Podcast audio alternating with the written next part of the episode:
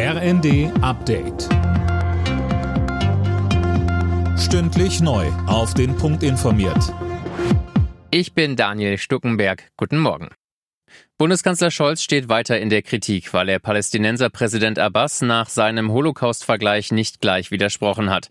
Der Präsident des Zentralrats der Juden, Schuster, sagte im ersten, es schockiere ihn, dass in Deutschland solche Äußerungen unwidersprochen getätigt werden können. Felix Klein, der Antisemitismusbeauftragte der Bundesregierung, verteidigte Scholz in der ARD. Die Haltung des Bundeskanzlers zu Israel und auch zu Israel bezogenem Antisemitismus ist ja ganz klar. Und insofern glaube ich, äh, wirklich, dass der Bundeskanzler hier auf festen Boden steht und er wird auch ja sicher Gelegenheit haben, jetzt in den nächsten Tagen und Wochen hierzu Stellung zu nehmen.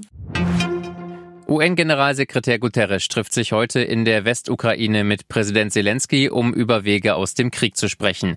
Auch der türkische Staatschef Erdogan ist bei dem Treffen dabei. Weitere Themen sind die ukrainischen Getreideexporte und die Lage um das Atomkraftwerk Saporischia. Zelensky hat vor dem Treffen erneut gefordert, dass die russischen Truppen sofort aus dem AKW abziehen.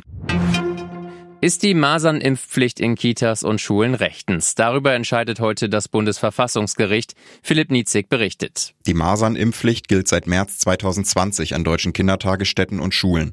Sie wurde eingeführt, um den Schutz gegen die hochansteckenden Masern zu verbessern. Doch gleich nach der Einführung klagten Eltern von Kitakindern dagegen. Es kam zu einem Eilverfahren, in dem das Bundesverfassungsgericht die Pflicht vorläufig bestätigte. Die heutige Entscheidung im Hauptsacheverfahren ist dann bindend.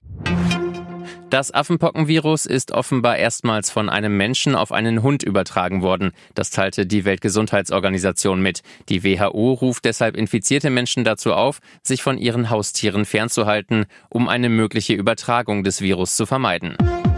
Alle Nachrichten auf rnd.de